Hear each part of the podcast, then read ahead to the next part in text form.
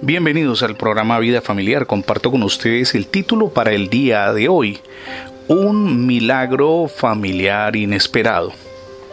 Con frecuencia leemos y, quizás sin prestar mucha atención a las circunstancias, el relato cuando Dios le pidió a Abraham que sacrificara a su hijo Isaac. Lo encontrará en Génesis 22. Sin duda, los tres días que transcurrieron en el tránsito hasta llegar a la tierra de Moriah debieron ser una verdadera agonía. Una lucha sin cuartel entre el amor al Hijo y la fidelidad al Señor. Una encrucijada, como quizá la hemos enfrentado todos en algún momento de nuestra existencia, aunque por supuesto guardando las proporciones. Cuando el muchacho le preguntó a Abraham dónde estaba el animal para el sacrificio, el padre le respondió tranquilamente, Dios se proveerá de cordero para el holocausto.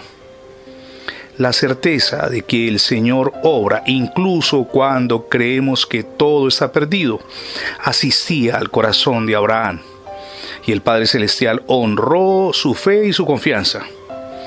Justo cuando el silencio gobernaba la región de Moriah y parecía inevitable que Isaac muriera, el ángel de Jehová intervino, como leemos en Génesis capítulo 22, versos 12 y 13. Y dijo el ángel, no extiendas tu mano sobre el muchacho ni le hagas nada, porque yo conozco que temes a Dios, por cuanto no me rehusaste tu hijo, tu único.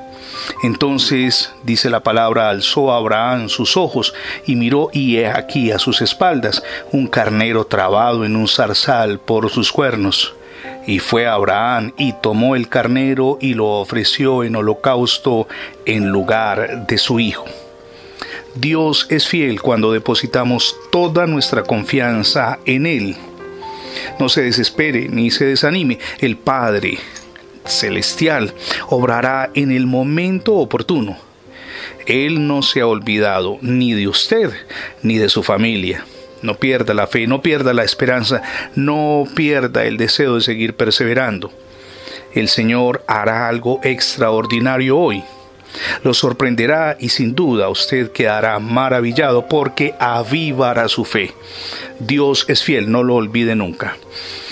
Tengo una pregunta, ¿ya recibió a Jesucristo en su corazón como su único y suficiente Salvador? Hoy es el día para que lo reciba en su corazón y permita que Él gobierne su vida, pero también su hogar. Es la mejor decisión que podemos tomar. Gracias por escuchar las transmisiones diarias del programa Vida Familiar. Recuerde que ingresando la etiqueta numeral Radio Bendiciones en Internet tendrá acceso a todos nuestros contenidos digitales alojados en más de 20 plataformas. También le invitamos para que se suscriba a nuestra página en internet, es facebook.com diagonal programa Vida Familiar.